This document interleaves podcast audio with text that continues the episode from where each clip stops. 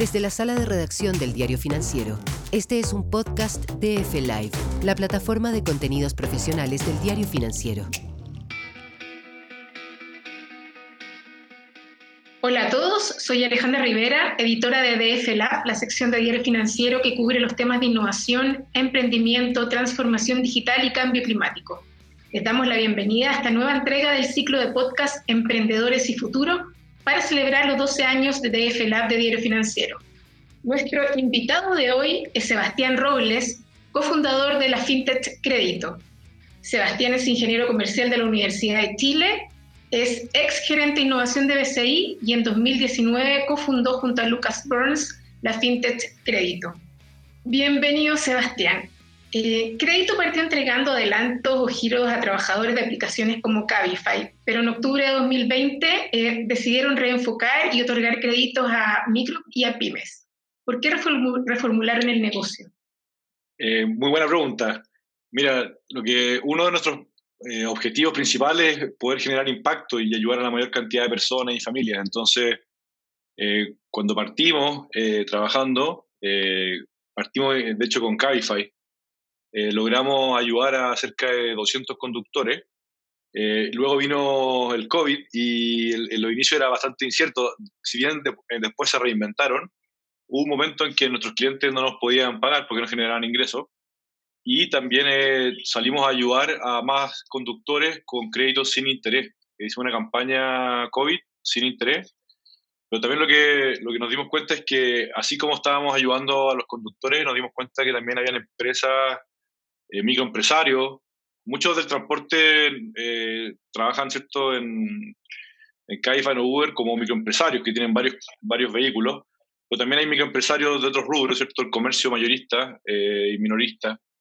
Y, y esos microempresarios, también las pequeñas empresas, no son atendidos por sus bancos. Si bien tienen cuenta bancaria, no tienen acceso a financiamiento ni capital de trabajo. Entonces, lo que hicimos fue básicamente ampliar nuestra cobertura si bien hoy día también podemos atender a microempresarios del transporte, tenemos varios clientes del transporte, no hemos abierto ahora empresas mucho más grandes. Hoy día estamos dando créditos de hasta 100 millones de pesos y tenemos clientes, eh, principalmente clientes comercios minoristas, eh, muchos microempresarios y mucha pequeña empresa y ninguno tiene acceso a crédito en el banco. ¿Ustedes vieron un aumento a raíz de la pandemia? Bueno, siempre se dijo el año pasado que había muchas empresas, sobre todo pyme y micropyme, que no tuvieron acceso al FOGAPE, a los créditos con garantía estatal. En este sentido, ¿ustedes vieron un aumento en las solicitudes de, crédito? Sí, obviamente la, necesidad estaba y no estaba el apoyo, de, eh, no estaba el acceso al apoyo del gobierno para todas las pymes. Eh, lo que sucedió fue que si bien el banco hizo el mejor esfuerzo posible, la banca logró atender a un número limitado de clientes, que son los clientes que normalmente atienden, que son lo máximo de su, capacidad, ¿cierto? Eh, tienen un límite de, la capacidad eh, y, de, su costo de distribución, no les permite llegar a veces a, a clientes más pequeños en la base de la pirámide. Entonces, muchos de los clientes de los bancos accedieron a Fogape, pero eh, el resto de los que no estaban con acceso a crédito en un banco no califican para un Fogape por el banco y no, no, accedieron. Entonces nuestros clientes, ninguno tiene acceso a Fogape. Lo primero que hacíamos era recomendarles que fueran a simular eh, con el banco un Fogape y, y, en el caso de que se lo rechazaran, ahí nosotros lo ayudábamos.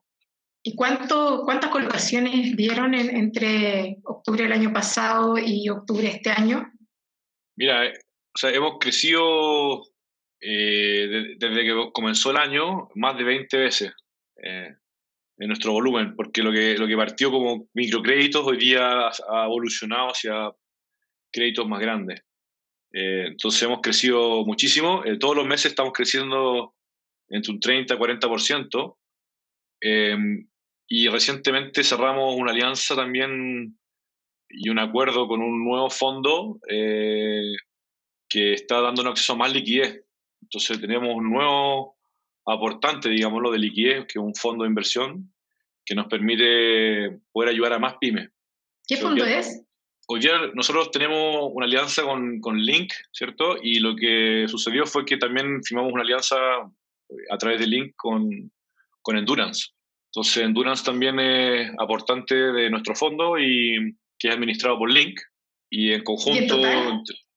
¿Cuánto tienen en recursos con los de Link Capital Partners y Endurance? Mira, tenemos comprometido eh, por el momento 4.000 millones eh, que están enfocados a este segmento. Adicionalmente tenemos acceso a, a, otros acuerdos de deuda que no podemos comentar por ahora, pero que nos permiten también llegar a créditos más grandes eh, en otros productos que estamos explorando.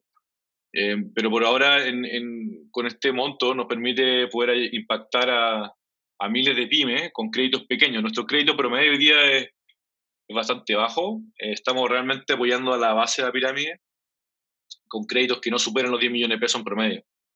Si bien hay algunos clientes que acceden a montos más grandes, que son los clientes que han logrado crecer más, que hay varios, sobre todo los digitales, que requieren de capital de trabajo para tomar inventario pero, y tienen un modelo de negocio ya aprobado y crecimiento explosivo y, y acceder a créditos de hasta 100 millones de pesos. Pero en promedio, eh, nuestro cliente es un microempresario eh, y el crédito promedio, como te decía, es bien pequeño.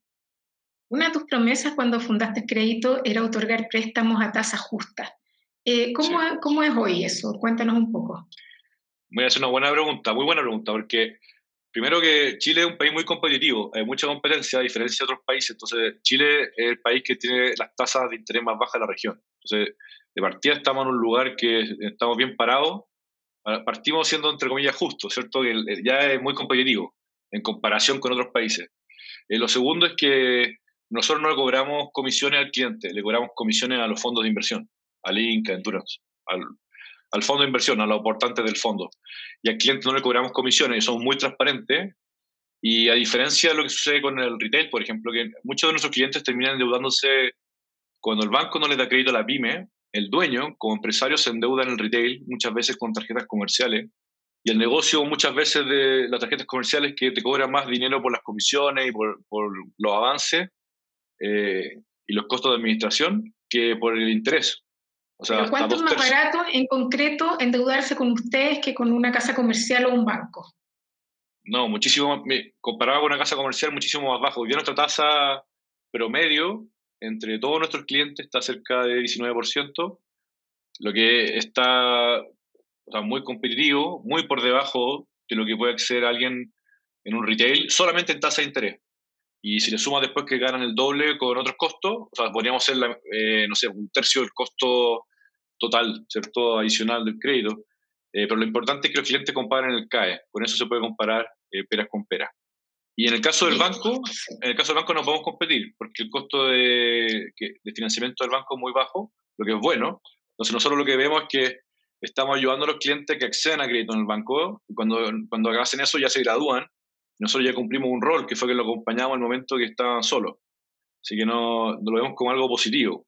Eh, si nos comparamos con el banco de microempresa, el banco Estado o, o bancos privados, estamos muy competitivos, muy competitivos. O sea, podemos ser más baratos que el banco, ojo. Pero, pero el banco, si quiere, nos puede, eh, si quiere, puede ser siempre más barato porque tiene acceso a, a costo de financiamiento más bajo eh, y su problema es que no puede atender a muchos clientes, ese es el problema, costo de distribución. Ustedes están, eh, bueno, apuntan justamente a un segmento de la población que está subbancarizado, por lo tanto me imagino que para ellos es mucho más difícil acceder a un préstamo en el banco.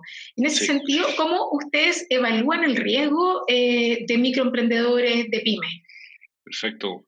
Bueno, muy buena pregunta. El, nosotros necesitamos que nos ayuden y nos compartan información. Entonces nosotros les pedimos información de su carpeta tributaria, el impuesto interno, donde aparece información financiera. Lo primero que necesitamos es que sean empresas que estén formalizadas, sean formales y que declaren sus ventas. Ese es como el punto de partida.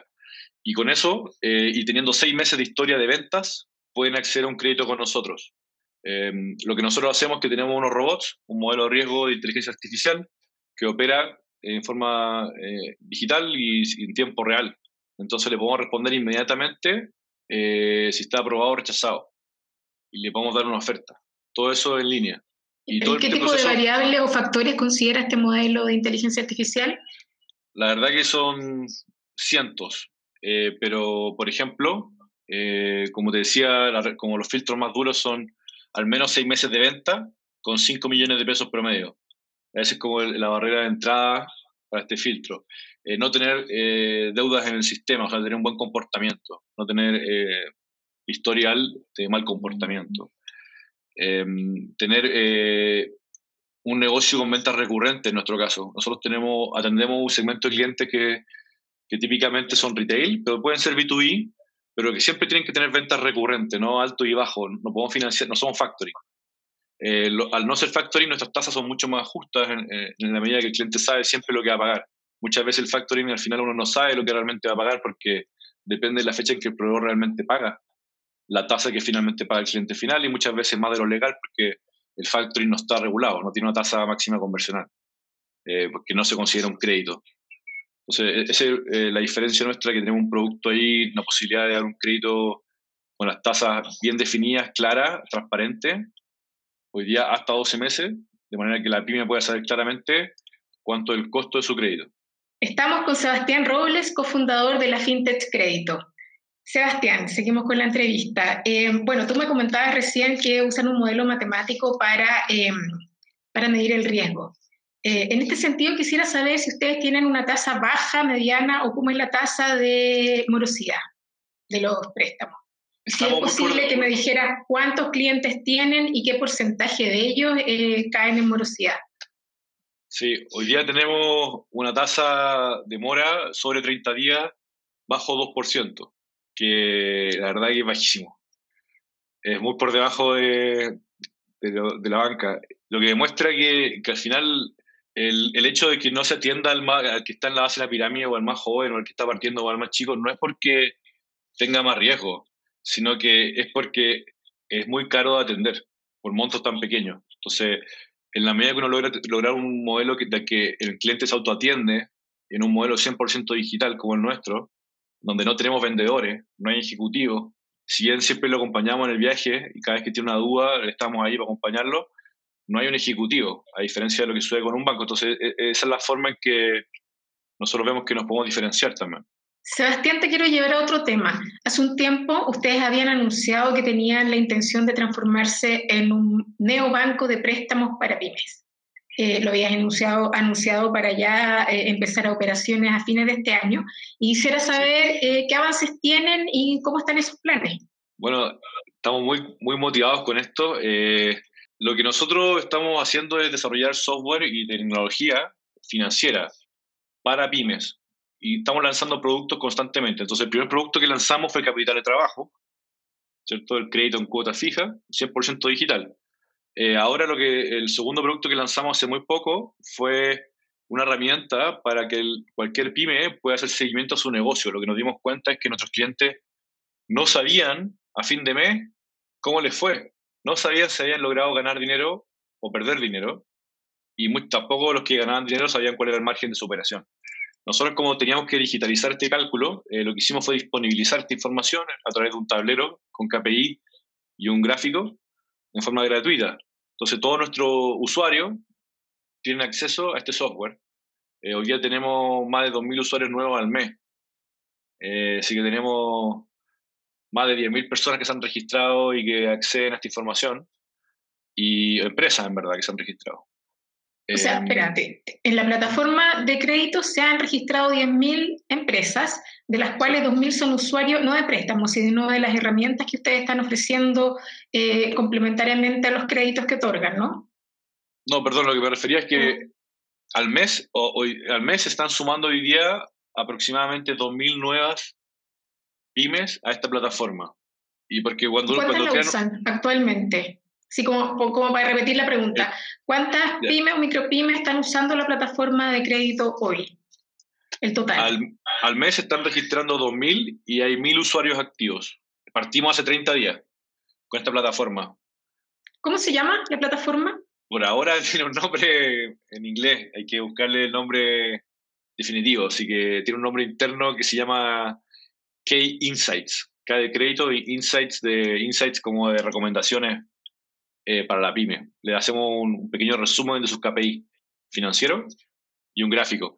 Bueno, y, el tercer producto que se viene, ahí para responder a tu pregunta, es una cuenta donde, mira, te cuento una anécdota personal. Nosotros cuando partimos el proyecto, lo que sabíamos que queríamos emprender y en fintech, pero no teníamos claro cuál era el producto exactamente cual que íbamos a, desarrollar. Y, pero sí necesitábamos arrendar una oficina para trabajar. Y eh, entonces yo llegué a un cowork a, arrendar la oficina y, y me, ofrecían un descuento si tenía tarjeta de crédito de empresa y podía pagar eh, con un banco que no voy a nombrar. Bueno, fui tratando de abrir cuenta, ese banco me dijeron, bueno, necesitaba 12 meses de venta. Entonces, bueno, muy lejano. Después fui a ver a mi banco actual en ese momento, tampoco me pudo ayudar. Otro banco tampoco. cuando ya en el cuarto empecé a asustar y dije, bueno, voy al Banco Estado y tampoco. Así que la verdad es que cuando ya pensé que nadie me quería abrir, todos me han dicho que no, eh, mi ejecutivo logró en mi banco como un proceso paralelo al que ya había seguido anteriormente y lo aprobaron. Una cuenta muy restringida, sin acceso a crédito, sin acceso a tarjeta hasta el día de hoy. Bueno, y hoy día tenemos cuenta en un banco, gracias a Dios, eh, pero nos costó tres meses, resumen. Y hasta el día de hoy no tenemos tarjeta. Eh, no podemos pagar las cuentas de Google, de Facebook, con tarjetas de la empresa. Y tenemos que mezclar las finanzas personales con la empresa. Y eso, eso es un dolor que le pasa a todos nuestros clientes. Y eso es lo que estamos buscando resolver. Entonces, en resumen, vamos a lanzar una cuenta que va a permitir que la pyme pueda separar el negocio de la, personal, la, perdón, la cuenta bancaria personal del dueño de la pyme eh, que le pasa a la gran mayoría de las microempresas, o también le va a permitir eh, a una empresa poder manejar una cuenta nueva, alternativa para cierto negocio, cierto flujo de, ingresos, por ejemplo, las ventas online, las ventas del POS con Transbank, las ventas del POS con otro proveedor tecnológico. ¿Pero esa cuenta va a tener asociada tarjetas?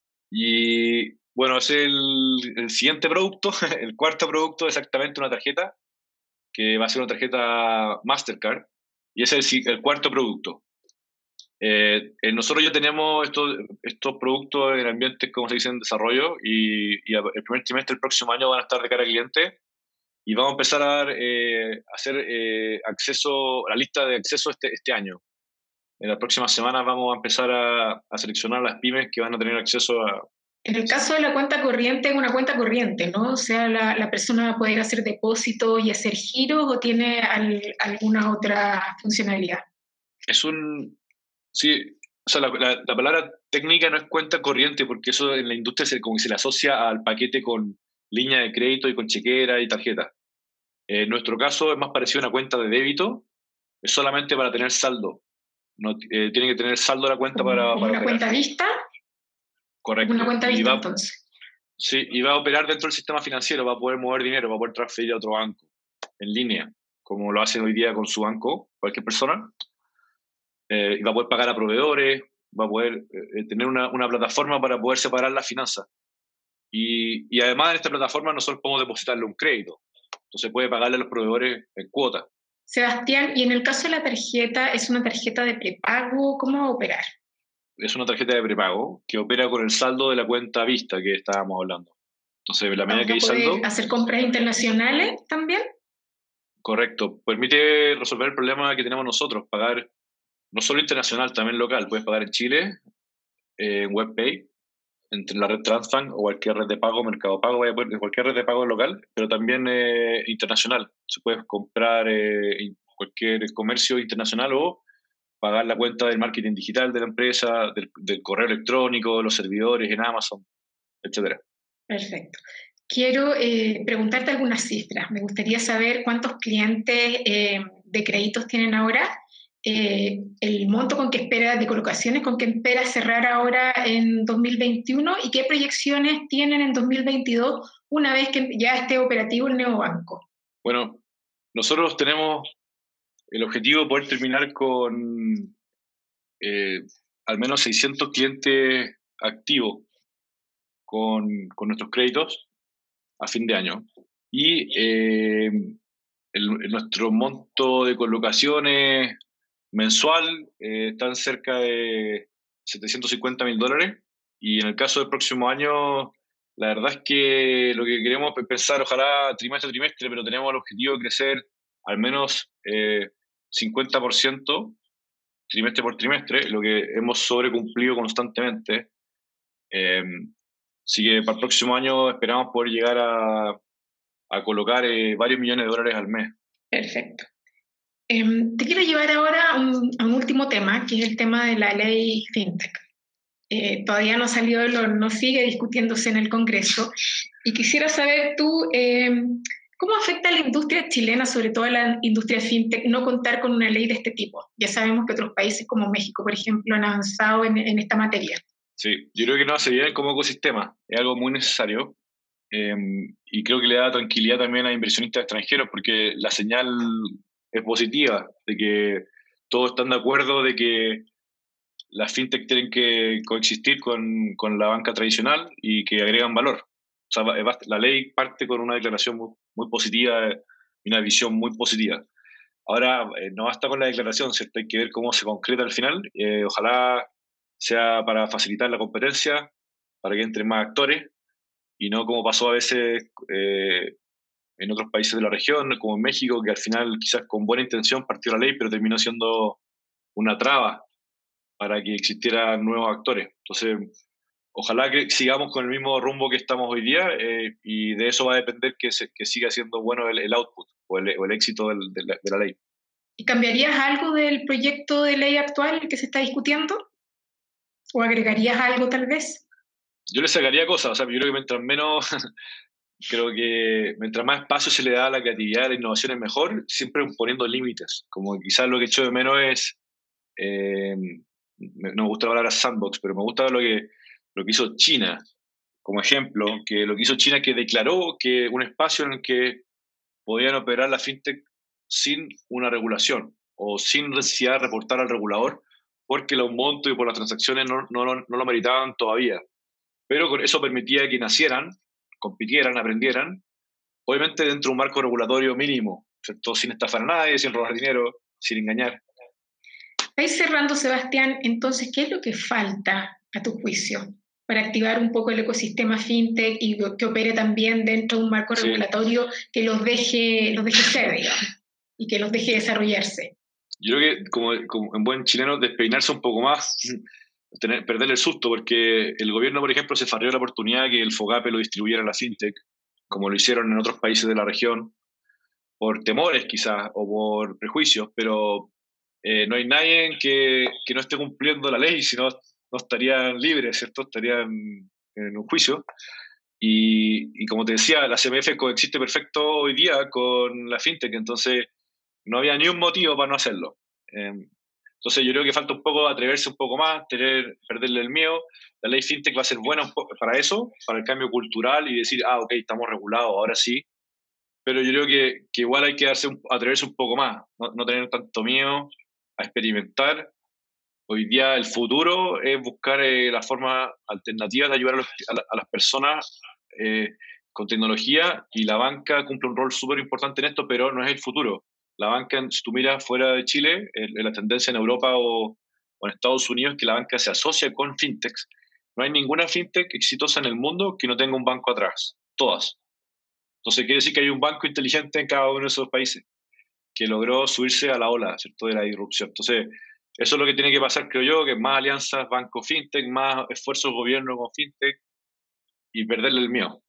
¿Ya ha avanzado la relación banca tradicional-fintech en Chile? Creo que sí. El BCI fue un pionero con BCI Labs y después han salido otras iniciativas similares y yo creo que todos tienen la intención. De hecho, hay bancos que son parte de la asociación FinTech, de una nueva asociación ahora privada de grupos de, de medios de pago que hay, no recuerdo el nombre, pero también el BCI es parte y Transbank. Entonces yo creo que sí, y de hecho Transbank es auspiciador de Startup Chile. Yo creo que sí, eh, la situación ya cambió. Ahora falta que las personas que están adentro de esas instituciones también cambien, en el sentido de a poco irse abriendo más la mente, y eso requiere un poco más también de tiempo, o de, o de esta ley que viene en camino, que creo que le va a dar mucha tranquilidad a muchas personas en cargos más tradicionales. Perfecto. Sebastián, eh, ya estamos en la hora. Quiero agradecerte tu disponibilidad para participar en esta nueva entrega del ciclo de podcast Emprendedores y Futuro para celebrar los 12 años de DFLA de Diario Financiero. Muchas gracias y será hasta una próxima oportunidad. Muchas gracias Alejandra, un honor participar y, felicitaciones por el aniversario. Esto fue el podcast DF Live la plataforma de contenidos profesionales del diario financiero.